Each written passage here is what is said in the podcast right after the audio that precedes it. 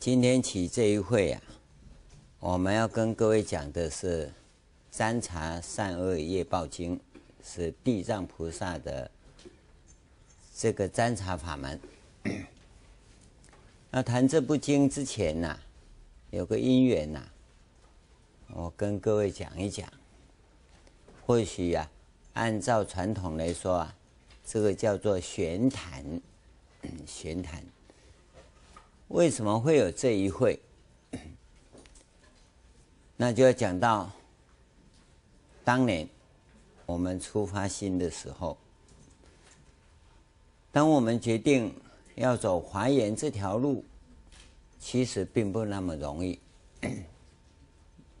华严呐，不是你自己上来就可以爬上去的，因为每一个要进华严的人呐。他一定会在那边绕一大圈，有的还要绕好几圈，啊，就好像我们要上高速公路很快，但是呢，那个交流道你就要绕一大圈。那个时候你就会发现这个方向好像不对，我就明明要向哪个方向，怎么它会是这个方向？你会有种种的犹豫。现在你到交流道，常常看到车子卡在半路上。交流道为什么卡在那里，又要倒退？啊，甚至于还要下来问人家对不对？你要知道啊，交流道啊，要问人家是很不容易的，因为那附近没有住家，也没有徒步行人，那么开车的哈，都是垮垮种。啊，才没人理你呢。会理你的只有一个人，叫做警察，对不对？同样的，要入法界的这个大门呐、并不是你想的。那么当时我在做抉择的时候啊，为什么会选上华严呢？这是另一个公案。但是我选上华严以后啊，就发现了、这个路啊，不是普通的路，因为本来我们呐是骑着三轮车，现在决定啊要上高速公路啊，这个三轮车就完了啊！三轮车比自行车更糟糕，自行车两个轮子啊还可以偏一边呢，三轮车都不能偏，一偏就翻了，所以这个就一个很大的考验，所以我就啊。决定啊，先讲这些叫做眷属经，眷属经啊，就通通都讲了。可是呢，华严经也要讲啊。就在这个过程里啊，我们成立了地藏学会，那是在宁波西街的时候。那时候我们道场叫花园精舍，还很多同学在骂，又不是卖花的花园，啊，我们就叫花园精舍。那个时候最初成立的就华地藏学会，叫华严地藏学会，是以地藏经做基础。就在这个时候，有个同学来了。他说：“纽约有个拜地藏的老和尚回来，要不要请他来跟我们讲讲《地藏经》？”我说：“好啊，就请他来。”也就这一会啊，我赶着出家了。这个出家的因缘呐、啊，是地藏菩萨促成的。当时我要出家，他还有反对，我跟他提了三次，他拒绝了三次。结果回家的时候，他一睡觉啊，地藏菩萨就跟他讲说：“这个人要出家，你要收他做徒弟。”我是这样子，心不甘情不愿的被收为徒弟啊！要不是地藏菩萨临门一脚啊，我还进不去。是这样子，就开始了。出家以后，我请。老和尚讲《华严经》，他说他发不起心，他不讲，不讲啊，我们要讲啊。那一年，我们开始讲《华严经》。那《华严经》的因缘从此啊，迈向康庄大道。这二十几年呢、我们都在这地方。为什么都在这里？这也是地藏菩萨的原因。因为当时我们有地藏学会，我们就已经在讲《地藏经》了。那所以呢，就请老和尚来讲《地藏经》。出家以后，我当然也讲《地藏经》。这还没讲完，总要讲到完嘛。后来我们你们会发现呢，我我经本几乎都没有讲完的，没有办法讲完。这个是我们的传承所造成的，因为没讲完的，下辈子要再来讲。当时就讲，第二年呢，他老人家回来，再从美国回来，就开始有是非了。第三年呢？他再回来，是非就更大了。是非是什么？师父叫梦参，弟子叫寂梦。寂梦其实是老和尚取的，不是我取的啊。然后呢，又讲《地藏经》，所以呢，寂梦啊是靠着梦参在吃饭的。我们同学们呢，就问说有没有这回事？我说摆在眼前就这么一回事啊！你要这样讲，有什么办法呢？所以我们就决定不讲《地藏经》，啊，也不用寂梦，就叫海云，啊。第四年他回来，那是非更大，啊，用寂梦讲《地藏经》，叫做靠梦参吃饭，啊，现在呢？不用寂梦，也不讲地藏经，它叫做背叛啊，就叫背叛呐、啊。那那怎么办啊？用寂梦叫靠做靠梦参吃饭啊，不用寂梦叫做背叛梦参。那你说怎么办？所以我们就挂名海云寂梦，那没事吧？哦，那你要叫。背叛也没背叛，哦，你就要靠梦参吃饭，也没靠梦参吃饭。海云在上面，寂梦在下面。那地藏经啊就不讲了，啊，免得又挂上是非。原因是这样。那么他老和尚常常邀我，要上九华山，啊，朝地藏。那我同学在那里，仁德老和尚。啊那么，我说我不去，那朝峨眉我也不去，朝四大名山我都不去，啊，啊，我们就一直吵架。他要去印度朝八大圣地，我也不去。他说：“你哪像佛教徒啊？四大名山也不去，啊，八大圣地也不去，那要做什么？”我说：“不去就不去。”一直到。他九十岁以后啊，回到五台山住下来了。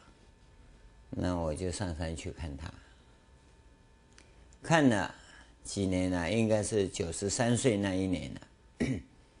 他又一直跟我讲要讲《地藏经》，我是心里嘀咕没跟他讲，讲到《地藏经》我就气啊。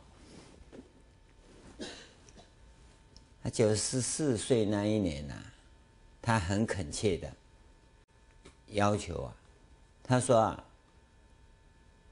弘一大师啊，他说你师公啊，就是讲《地藏经》跟《华严经》，他没讲《华严经》，他只讲《普贤恒愿品》。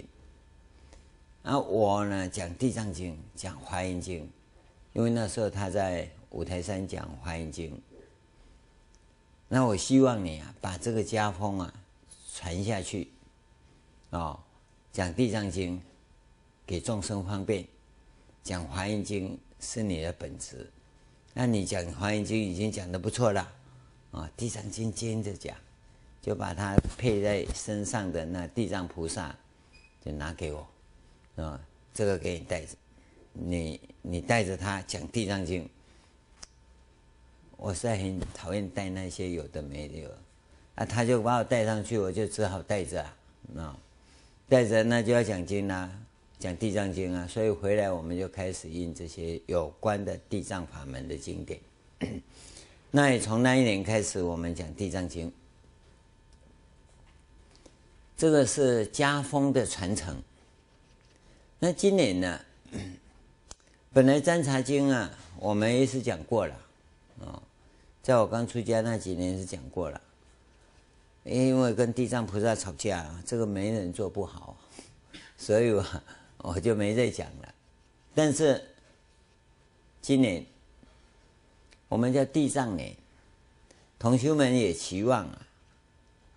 占察法门能够推广出来，所以我们就想，怎么样计划把这法门给推动？因为占察法门是我剃度以后，我跟老和尚说：“您专弘这个法门，那在台湾会很兴盛，末法时代会很好。”啊后来其实是得圣名之累，梦参这个名字太大，所以他在弘扬法门上面呢，也模糊了焦点。那么这个法门其实在社会上也有很多人在推动，但事实上并没有推动起来。占察轮也做得太大了，那不是弘一大师当年的版本。啊，那无所谓。今天我们要推动这个法门，我们就一切啊，如法。所以在如法的过程里啊，我们在设计占察轮，还有占察轮使用法，负责推动的师傅啊，是众广法师啊，他发愿要弘扬这个法门。那个灵仪师姐呀、啊，也愿意啊。专修这个法门，有几个同修啊发愿要加入，你们都找众广法师报到。那么要想带动这法门，不是你这样发愿就好，他们要连续结戒、诵经、念佛、拜忏，然后这一个占察论的使用方法，每天呢、最少要十遍以上，啊。那个众广法师还要二十一遍啊，然后每一次占完就要做记录，因为这里头有一个诀窍，那个诀窍啊，不是手上掷骰子的诀窍，而是你心理上心念动的那个要领。那动那个心念的要领是什么？你只有在那里一再的演练才有可能。才有可能，那用讲的没用，你要能够做到，你的心念如何启动，如何运作，那个法门才叫做成功。那这个部分呢、在今年里是没办法讲的，只有你自己下去推动。你为了要带动大家，为了身口意三业的清净，万无一失。这个精进是需要的。那么一次结界五十三天，最少要十次。你没有这种深厚的基础啊，你这个法门一定拿捏不好。所以这个法门是很好用，而且呢也非常的灵力。可是为什么都没人做啊？因为你基础打不好。越好的法门呢、他所要的基础功夫啊，绝对是越深厚。所以你发小愿是没办法的，没办法。这个法门谁也会用啊？你要推动，我告诉你，不出三年呐、不出三年，啊，电脑软体程式啊，一定会送出来。啊，你在电脑就可以侦查了，你知道吗？那跟算命的命盘一样，你到电脑一按啊，通通可以啊，出生年月日时间输进去都跑出来啊，你也看懂啊，有用吗？没用啊。占察轮要的是心，不是那个城市，那城市一百八十九个，通通写在上面了，你怎么会看不出来？绝对可以看到。但是我们这些同修们急着要成就的人，就犯了一个最大的毛病，老是要买便宜货。嗯，师傅，你说我都快死了，要不要赶快教我？你跟我教我来弄就好。我说教你很简单，南无地藏王菩萨，每天念两万声，哪有那么多时间？你告诉我每天念三声，我就可以解脱了。那按哪样我肯定不要去解脱，都我教教你念三个。两三香都解脱啊，没有便宜的，没有白吃的午餐。你既然发愿，你就要下功夫啊，这个是你自己的部分。他这个法门还要度众生，那你要想办法度十万个为单位，你要度几个单位再讲，十万个人。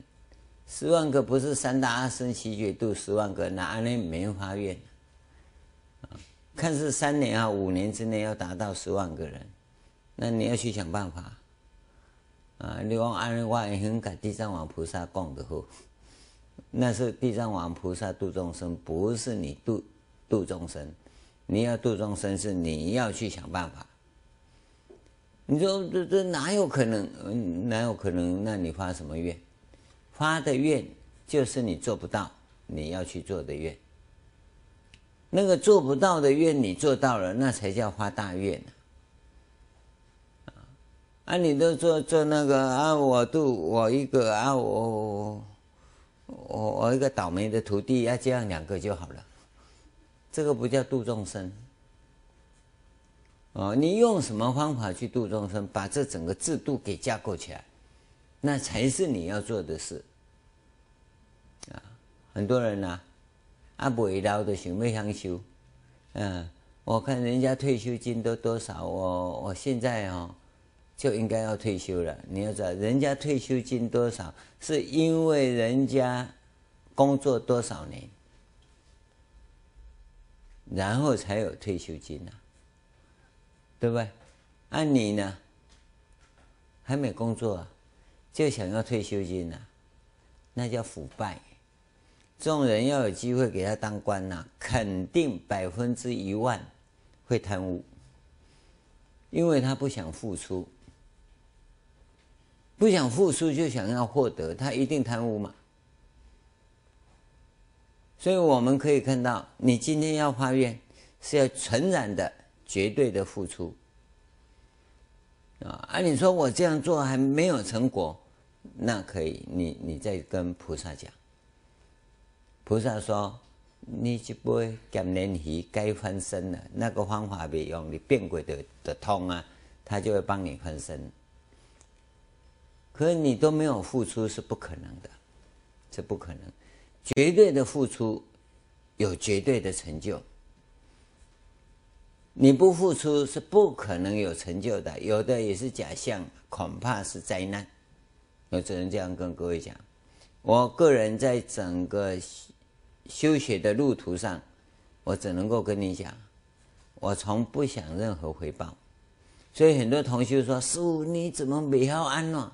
我我要安乐，嗯，你就讲好听的话。我你不死，我要去死啊！我才不死。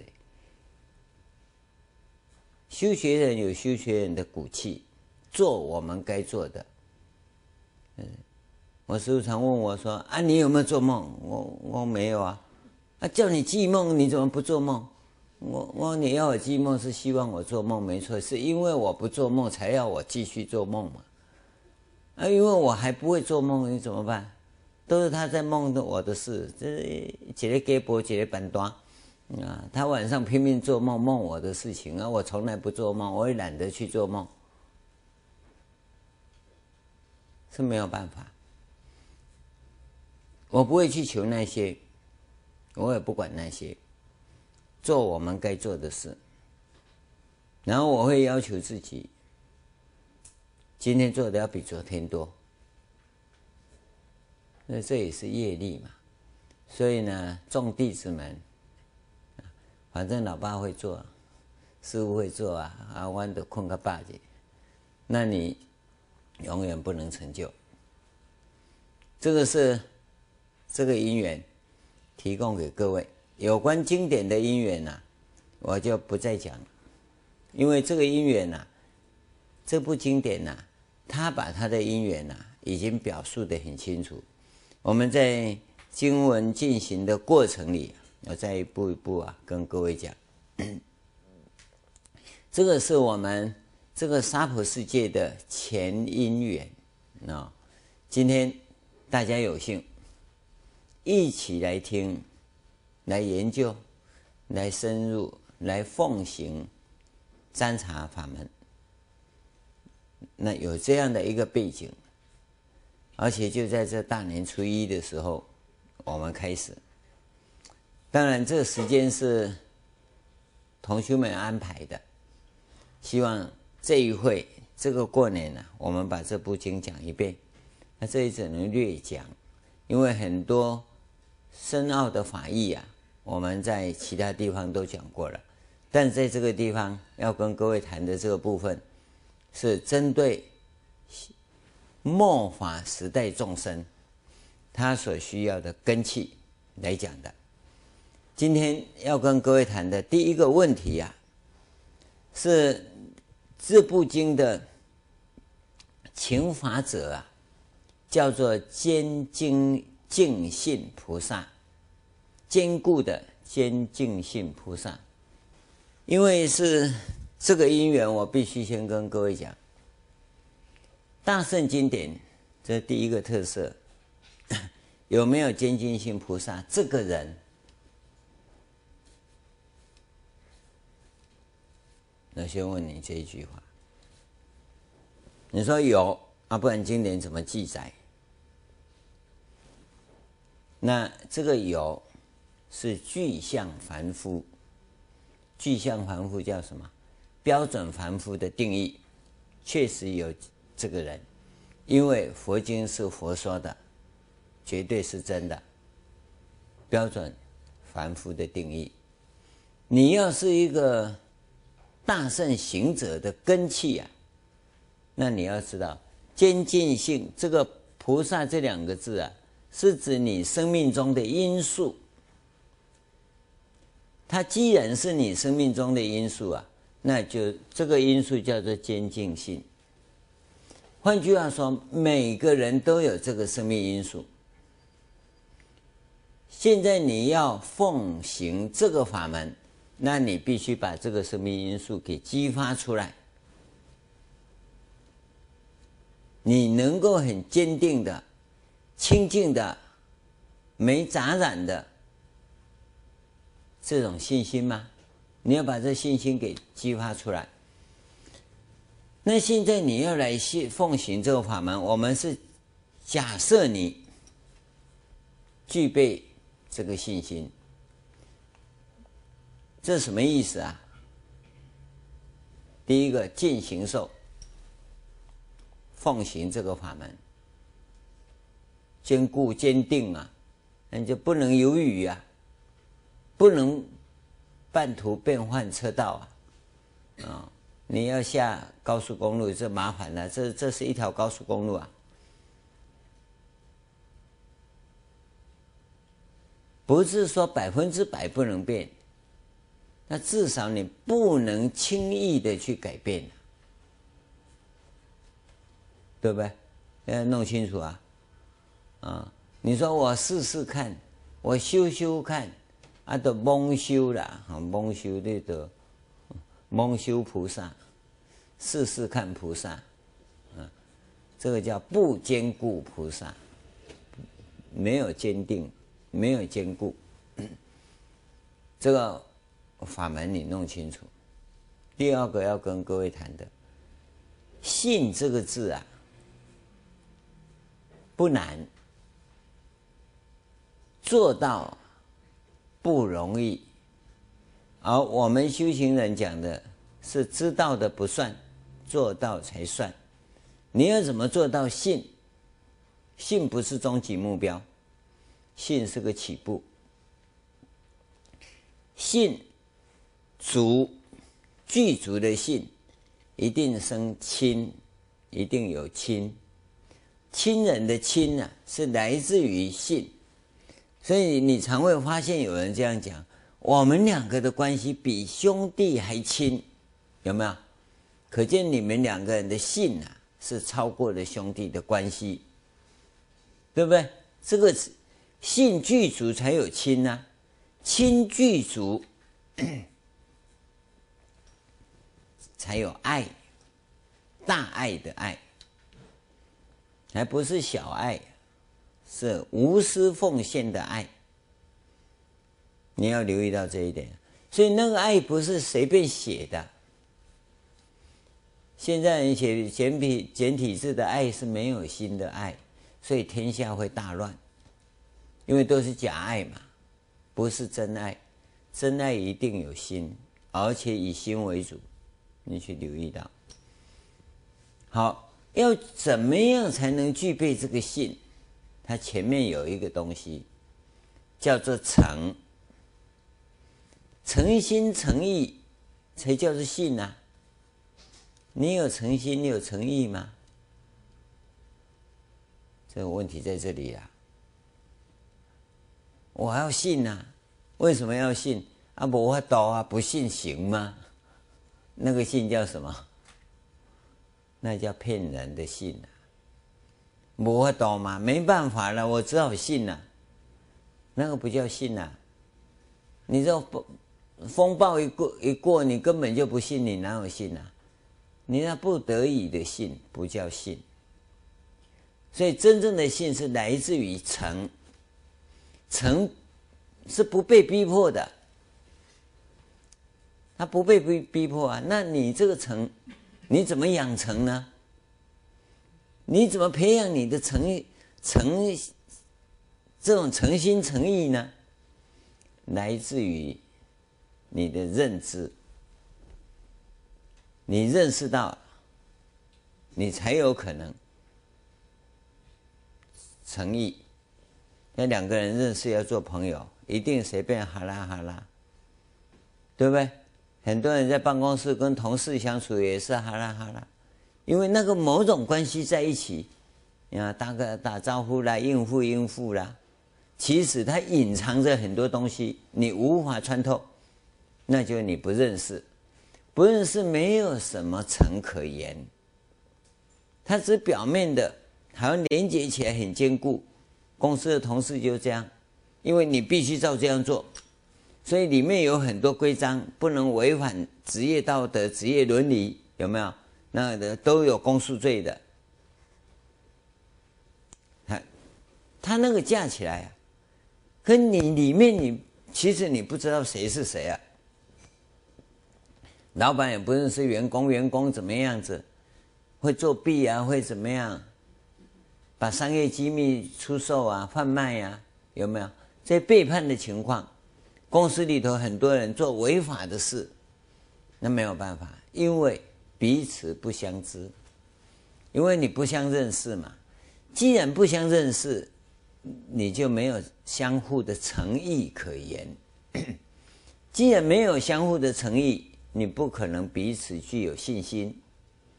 所以你可以看到，在公司里头，很多同事离开以后，老死不相往来，因为。他们没有相互往来的任何基础，彼此不认识，啊，彼此也没有诚意，更没有信，没有亲，那怎么会来往呢？有没有？关键就在这个地方。今天你进入道场里，你会发现为什么道场的是非特别多？因为彼此互相认识，认识以后啊，生命中的缺点全部出来了。我跟各位讲，你在任何单位里头工作啊，都像吃火锅一样，都是假的，用抢抢棍。为什么？因为彼此相处啊，不要什么呀太难过，所以啊，都是装傻装笑，像火锅一样很热。在道场里呀、也很热，也是抢抢棍。是地狱里头那一锅，因为你是把你生命深层的东西全部暴露出来，掏肝掏肺啊，嗯，在那地狱的油锅里头猛炸。但是你要弄清楚，那是你彼此相互了解的时候，在其他地方啊，这些东西它是不显露的。在道场里，你人性会流露出来，流露出来，彼此要看清楚，这是修行的好地方。只要你在这里面还要再掩饰、再隐瞒，你会继续扭曲。在这里，你把它展现出来，你会舒展开来，那些杂质、那些恶质。它是可以删掉的，那是真忏悔，因为你有了认识，你才能够彼此真诚。你不认识，你怎么有可能真诚呢？可是社会教你的是隐瞒，好来好去就好了，有没有？嗨嗨啊，人生一过就好，是吧？那都是假的。你哪个人能够真诚相待啊？每一个名人往生的时候，你去看看，那告别式现场多么的辉煌啊！你要留意到啊，这一幕过后啊，送行的那一群人啊，包括跟他的家人，就老死不相往来。那个送行是什么意思？是假的，那不去不行呐。当有的人说：“哎呀，最后一程吧。”其实是个死人有给你一些恩惠啊，是这样而已啊。因为不去，你又良知不安呐，良心不安嘛。啊，所以呢，那就去了，什么？刚好画上句号。那一笔烂账啊！到此啊，一笔勾了，你欠我的，我欠你的，哈，都结束了。那不是真诚的，那是一种无奈。不管对王者，对送行的人，都是无奈。总是我们到此结束了，有没有？都是这种状况。所以人要怎么真诚？你一定要看下去。彼此之间都有缺点，不要拿这个缺点再来伤害对方，所以才告诉你，要聆听，要欣赏，要接纳，是从这个地方来的。所以你从这个地方看到这一层真诚的话，你就会珍惜彼此的相处，会尊重彼此的存在。会包容彼此的不同，所以这个六字大明咒啊，有两层意义：聆听、欣赏、接纳，这是第一层；珍惜、尊重、包容是第二层。你能够聆听、欣赏、接纳，你就会从认知。到诚心诚意这个阶段，从诚心诚意到信的阶段，就要相互的珍惜、尊重跟包容。一个人具备了信以后啊，告诉你，在这个世界上，你才有可能真正的修行。而这个信呢、就是坚定信。跟你讲，就是坚定信。因为你马上会由信转向亲，转向爱，只有转向爱的时候，你的菩萨大菩萨大愿大悲之行才有可能展开。你要留意到啊，这是非常重要的一个关键。所以你真的修行吗？你行菩萨道吗？根本不可能，因为。你对佛法不了解，对众生不了解，那不了解你哪有诚意？你你只是在社会上混呐、佛教圈子混呐、然后美其名啊，我行菩萨道，哪有？你对人人性的这种诚与信都没有，你哪有可能行菩萨道？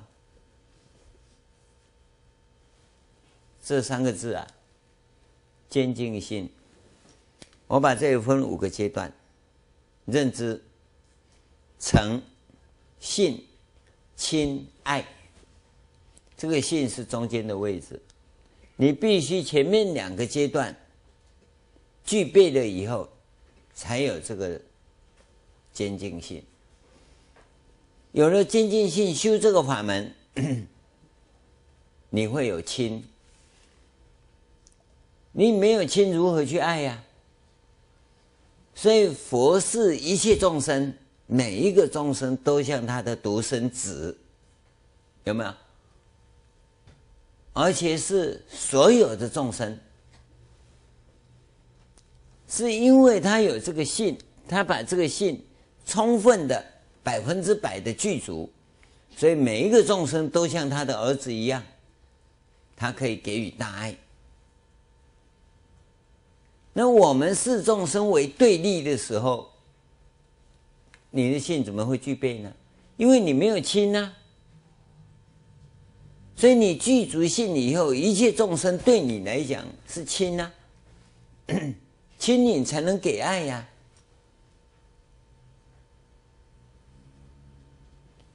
这是一个前提性的认知啊！你进佛门中来，我要解脱，很多人说要解脱。不可能解脱，他怎么解脱呢？因为他把解脱当什么？当商品啊！我给你一百万，你给我解脱，是吧？那一个字五十万，两个字就一百万了。解脱是这样吗？是不是你教我怎么解脱，我教你怎么解脱。你生命中具不具备有解脱的因素嘛？这些都是啊。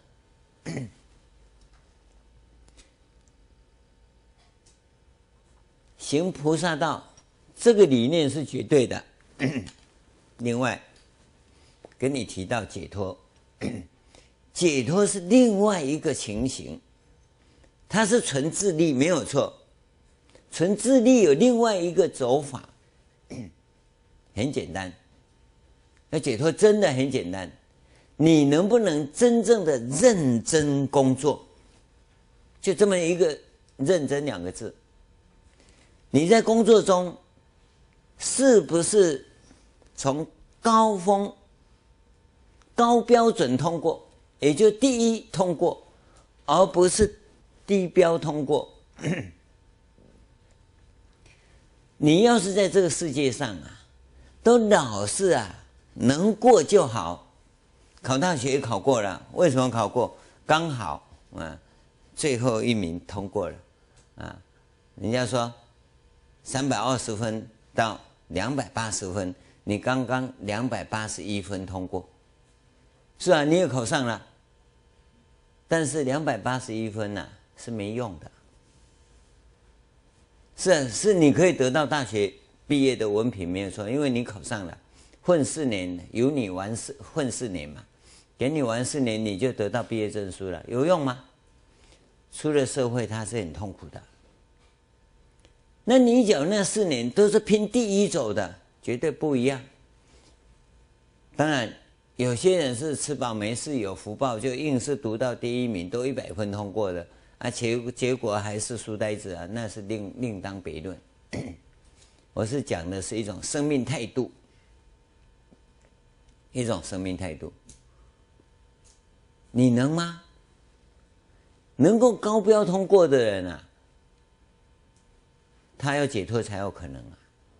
因为这种认真工作的人呢，他懂得认真生活，在生活中他也很认真。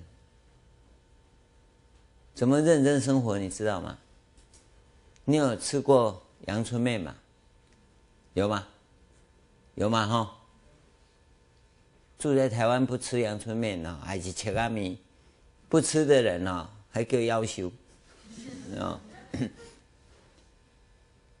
你 你在切阿米也时，有没有试着跟老板说，不要跟我加油餐？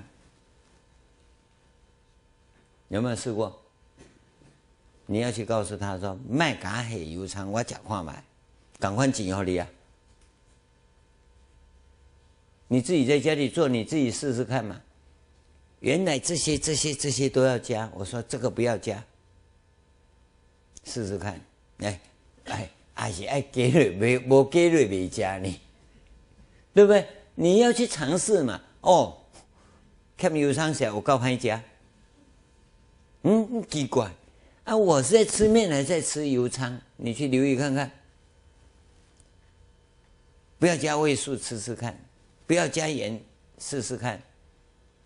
好吃不好吃，反正那个老板冷个人一对一单挑嘛，对吧？我搞个嘎子说嘛，嘎嘎你满意，他也不加钱，你也不扣钱，对不对？不是它好吃不好吃，你了解而已。你会发现一个问题，你跟老板绝对是最好的朋友，这个就赚的，因为他认识你这个怪人，知道吗？所以当你在过去的时候，他说大强卖嘎，告诉你会做这种尝试的人呐、就是修行人呐、你在吃一百碗、一万碗、百万碗，还是同一个味道，知道吗？所以我说，斯大巴克那咖啡实在是有够难喝，你一定听不懂，因为你从第一杯到第一百万杯，同是那个口味，最标准的口味，为什么你小咖啡店的咖啡会好喝？因为每一杯都不一样。我跟你讲，高雄有一个有一个非常优秀的咖啡店老板，很有名啊，啊，人家也带我去啊，啊，那老板呢，就有一种神通，每一个人的咖啡啊，要喝什么咖啡他都知道，所以你不要跟他讲要什么咖啡，他就会泡你喜欢的咖啡给你喝。我去了两次。带我去的同学就问了：“怎么样？咖啡好吧？”我说：“好。”这么好的咖啡怎么不好？他老板最厉害的，你喜欢喝什么咖啡，他都知道。我说：“哪里？你喜欢喝的，他也知道。”那老板有个特色，不讲话。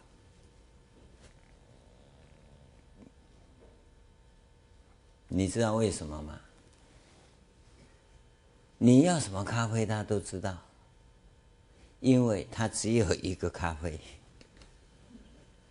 他厉害就在这里，每一杯都是现泡的，但是只有一种咖啡，他不像天下的笨蛋那样子，一次弄好多杯，他不，他一杯一杯泡，但是每一个人的咖啡呢，咖啡杯绝对不一样。因为咖啡杯不同，所以你就以为咖啡不同，咖啡哪有不同？咖啡只有一种，所以他的店叫咖啡店。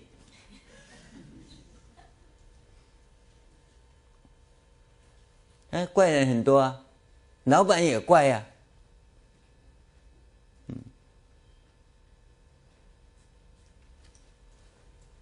你你你你怎么讲？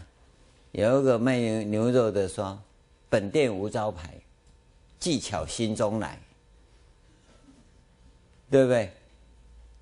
垂涎垂涎三尺多，嗯，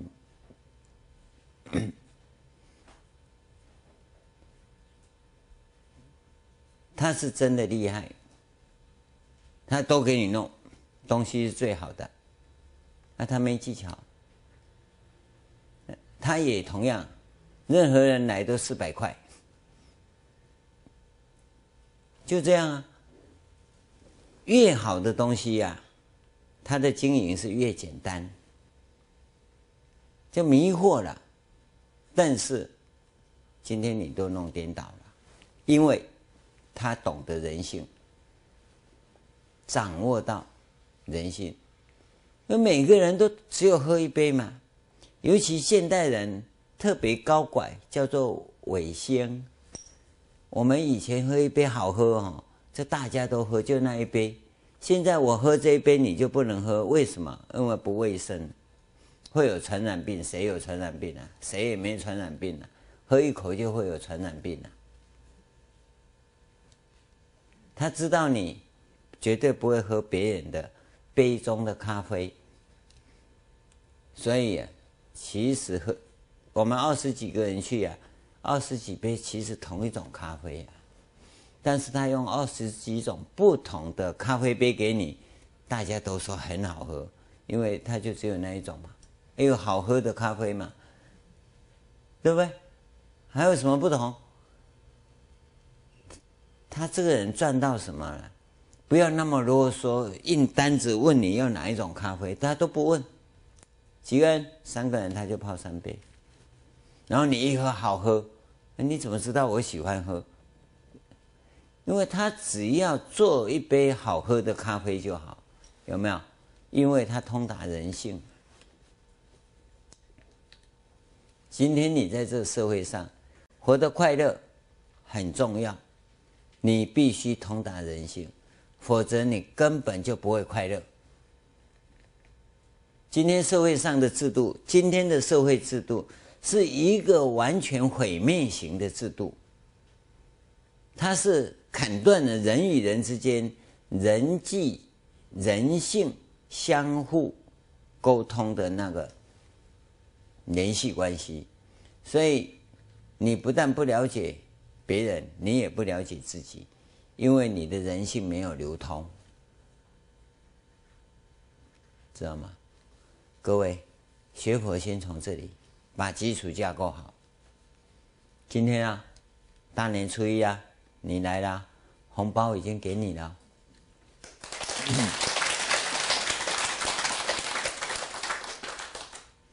理论是简单，我们也跟各位啊可以做明白的交代，但是重点是要你去做，你要懂得怎么做到，通达人性非常重要，非常重要，这个是。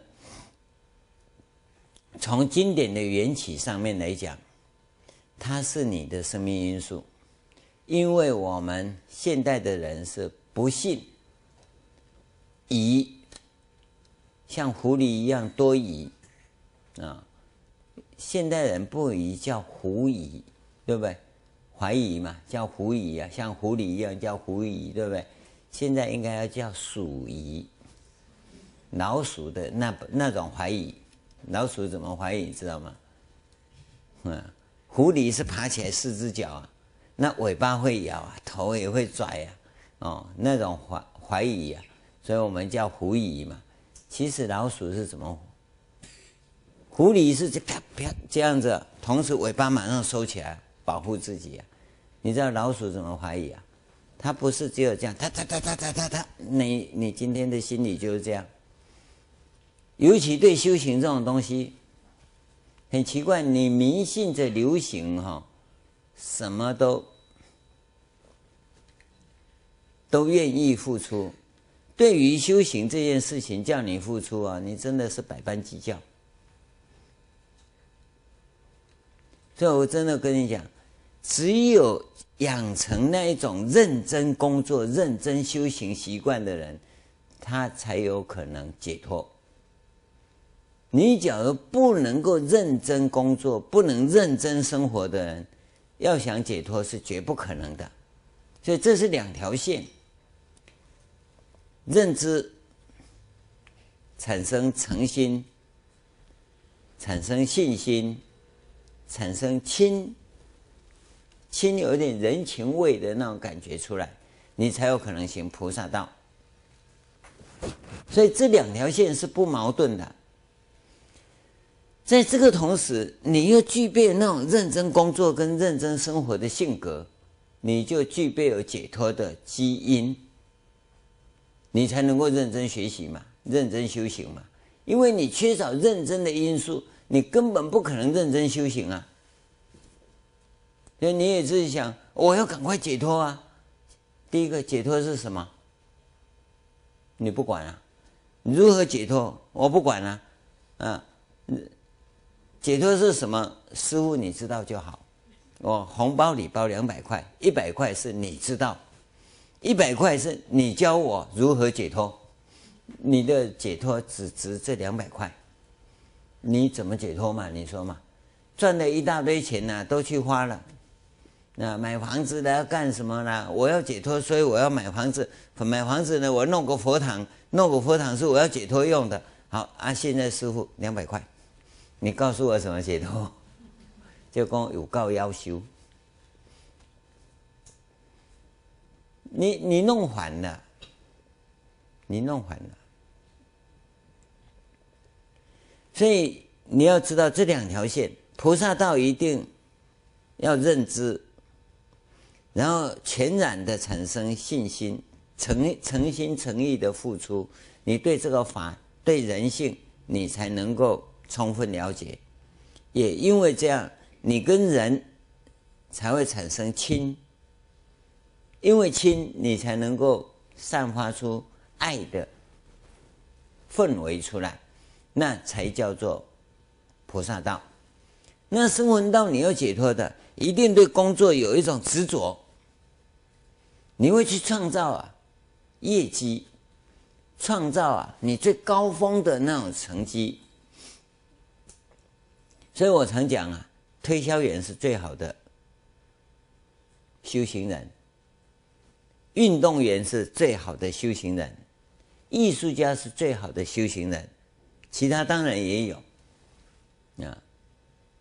但你是不是这样的修行人呢？走在高峰上，自己的生命充分发挥出来，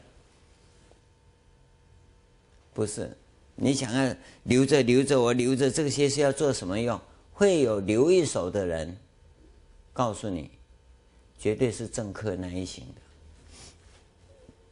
他不是修行人，修行人是不留一手。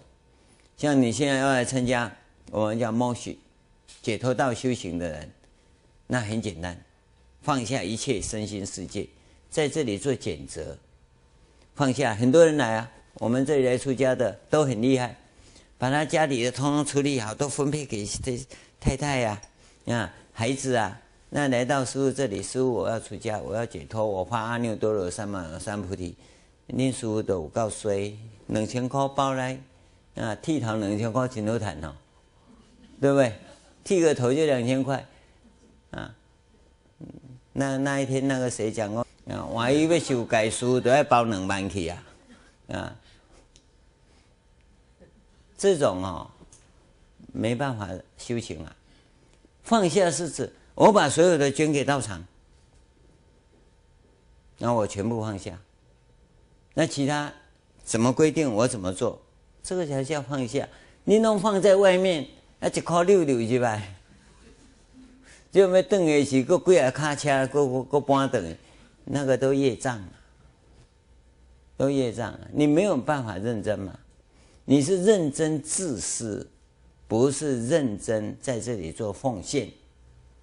这样的人去跟人家讲佛法，说你要奉献，你要供养，你像你这种人供的话，你敢没听？没听啦，因为他缺少魅力嘛，他的本质里已经有一种排他。这不可能的，绝不可能。所以要跟各位讲，那个认真里头，你要认真对方向，认真做好人，不是认真做坏人，对吧？认真工作，然后你认真生活，在认真中你会跟人家分享。假如你不能跟人家分享的认真生活，那是错误的，那一定是魔王。这是一个关键，所以这两条路线，一个菩萨道，那五个阶段，信为基础，一个是自己要认真，所以所有发愿承揽这一个法门的人，一定要认真修行。从这个地方看，然后你要行菩萨道，所以才有精进性的这个问题，这个这很清楚了。所以你发愿是两方面的，一方面我要认真，一方面呢，我要精进性，从这个地方来完成这一个任务。玄谈呢，我就简单的跟各位谈到这里，我们休息一下，等一下再继续。